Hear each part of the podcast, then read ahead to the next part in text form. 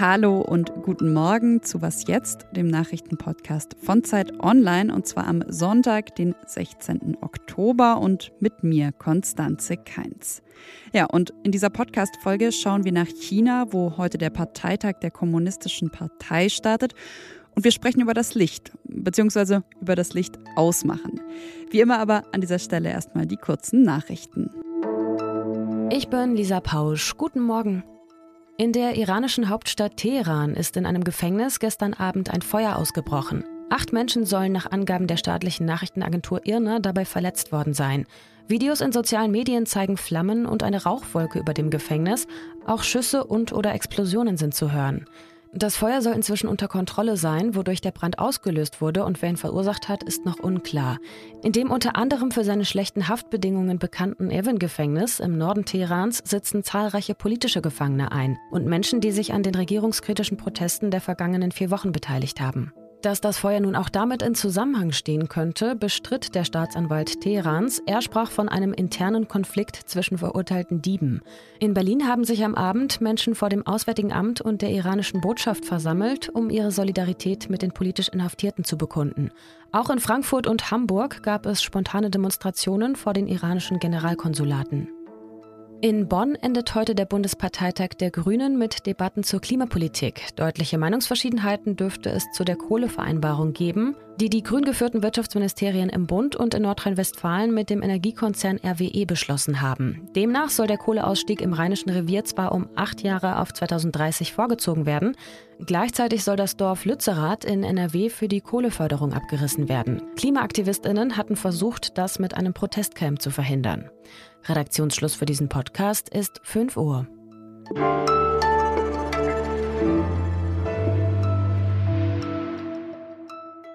Alle fünf Jahre tagt in Peking die KP, die Kommunistische Partei. Eine Woche lang kommt die Partei zum Parteitag zusammen. Und dieser Parteitag, der ist sozusagen auch immer die Krönungsmesse der neuen Führungsriege. Nach außen läuft dann zwar alles demokratisch ab, diesmal wählen rund 2300 Delegierte die Spitze, tatsächlich aber steht die Nummer eins schon längst fest. Xi Jinping, der hat ja auch schon 2018 verkündet, dass er die Verfassung ändern und Präsident auf Lebenszeit werden will. Seine Mission weiterhin, wir hören mal rein. 是我们日益走进世界舞台中央 China wird eine zentrale Position in der Welt einnehmen, sagt Xi Jinping, und einen großen Beitrag zum Wohle der Menschheit leisten. Über diese Wahl, die keine ist, über diesen Mann und die Macht und über das, was die Chinesinnen und Chinesen eigentlich über ihn denken, möchte ich nun mit Michael Radunski, Redakteur vom China Table Professional Briefing, sprechen. Hallo Michael. Ja, hallo Konstanze. Lass uns also genauer auf diesen Mann schauen. Was treibt ihn an? Naja, ich glaube, um Xi Jinping zu verstehen, saßen da alle Experten und Beobachter einen großen Fehler auf, dass man ihn 2012 als großen Reformer wahrscheinlich auch ein Stück weit herbeigesehnt hat. Aber in Wirklichkeit ist er, glaube ich, ein knallharter Machtpolitiker. Und warum strebt er eine dritte Amtszeit an? Ich glaube tatsächlich, er ist davon überzeugt, dass in dieser schwierigen Phase für nicht nur für die Welt, sondern speziell auch für China, in der wir uns gerade befinden, er der richtige Mann am richtigen Ort ist. Er ist derjenige, der es eigentlich hinbekommt und wahrscheinlich nur er. 2012 äh, kann man vielleicht noch kurz einfügen an der Stelle, da wurde er ja erstmals zum Generalsekretär der Kommunistischen Partei ernannt, richtig? Genau, ja. Jetzt hast du gerade gesagt, Xi Jinping, der traut sich eigentlich nur selbst zu, die, ja, ich nenne es mal, die großen Baustellen anzugehen. Was sind denn diese großen Hürden, diese großen Probleme und Herausforderungen? Innenpolitisch ganz klar das strikte Festhalten an dieser Zero-Covid-Politik. Das zweite große innenpolitische Thema ist die Wirtschaft. Die wirtschaftliche Entwicklung ist ja das Fundament die Legitimation der kommunistischen Partei. Also das ist ein ganz, ganz großes Thema für ihn. Und außenpolitisch stehen auch große Themen, große Baustellen an. Also zuoberst mal die sich zuspitzende Rivalität mit den USA. Lass uns mal nach China springen. Lass uns mal schauen, wie die Menschen in China jetzt das bewerten, das sehen, dass Xi Jinping da ein drittes Mal ihr Staatschef wird. Zunächst ist es mal sehr schwer, mit Chinesinnen und Chinesen offen über Xi Jinping zu reden. Die Kontrolle hat so massiv zugenommen in den letzten Jahren. Es wird auch im Internet massiv zensiert. Alles, was mit seinem Namen oder entfernt auch mit seinem Namen zu tun haben könnte, wird sofort gelöscht. Zwei Sachen, glaube ich, sollte man wissen. Vor wenigen Tagen hatten wir einen spektakulären Protest in Peking.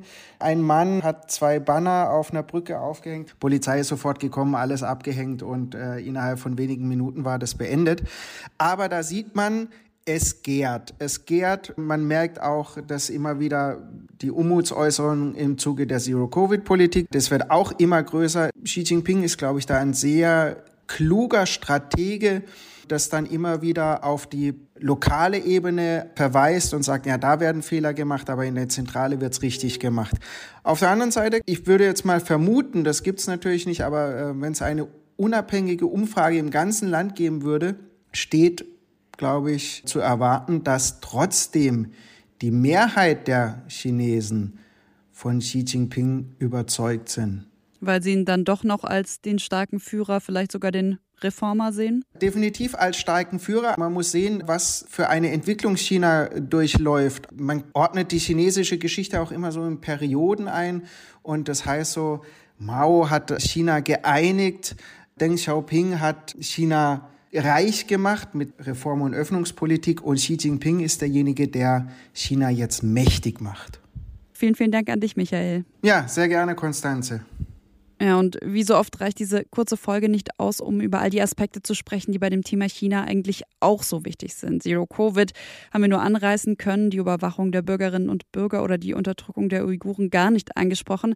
Und auch deshalb bin ich sehr froh, dass es seit einigen Monaten ja jedes Wochenende eine lange Folge gibt. Und in dieser Sonderfolge, die gestern erschienen ist, da hat meine Kollegin Simon Gaul nochmal genauer nach China und auf die, so heißt die Folge, auf die absolute Macht des rätselhaften Xi Jinping hingeschaut. Den Link dazu, den finden Sie natürlich in den Shownotes dieser Folge.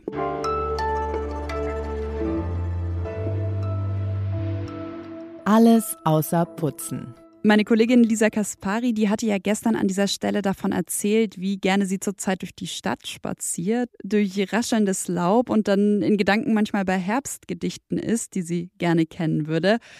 Boah, und an dieser Stelle mal ein großes Dankeschön an Sie, liebe Hörerinnen und Hörer, denn seit gestern Morgen, da flattert ein Gedicht nach dem anderen in unser Was jetzt Postfach. Heute gibt's von uns was auf die Ohren, ein bisschen Herbststimmung sozusagen zurück. Meine Kolleginnen und Kollegen von Zeit am Wochenende, die haben nämlich eine farbenfrohe Herbst-Playliste zusammengestellt. Ich verrate mal nur so viel. Ich habe mich sehr gefreut, als bei mir dadurch mal wieder Amy Winehouse lief. Mein Redakteur Marc, der hat sich eher zurück in die 80er und 90er katapultiert gefühlt. So oder so, viel Spaß beim Hören. Die Liste haben wir Ihnen verlinkt.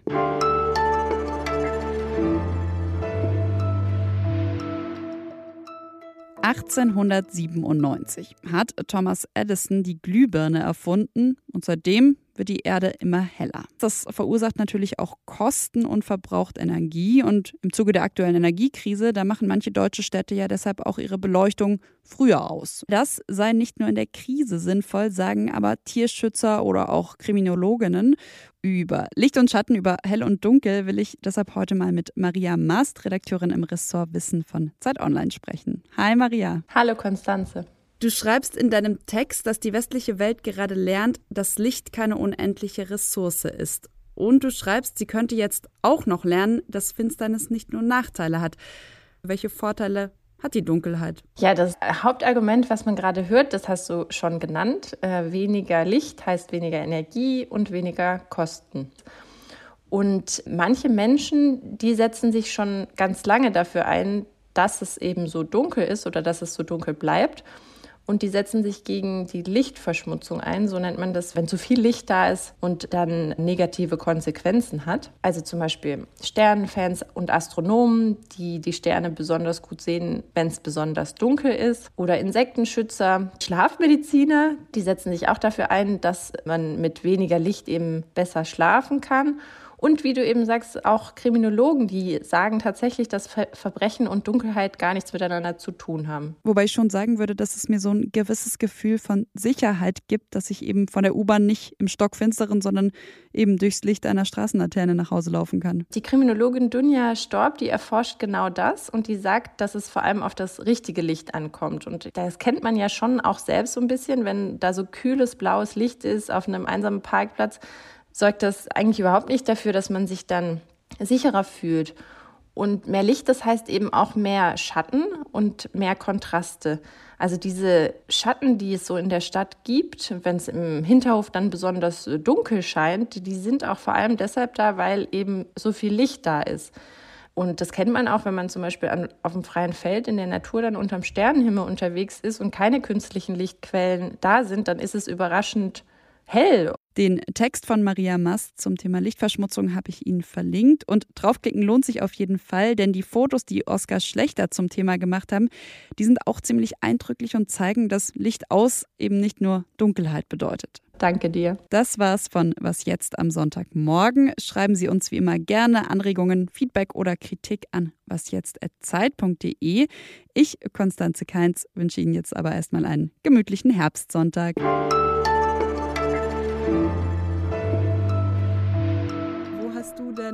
Zuletzt so einen richtig, richtig schönen Sternenhimmel gesehen? Das war in der Lüneburger Heide. Ähm, da war ich zum ersten Mal und da war die Siedlungsdichte ganz niedrig und deshalb äh, ganz wenig Licht für Menschen und deshalb waren da ganz, ganz viele Sterne.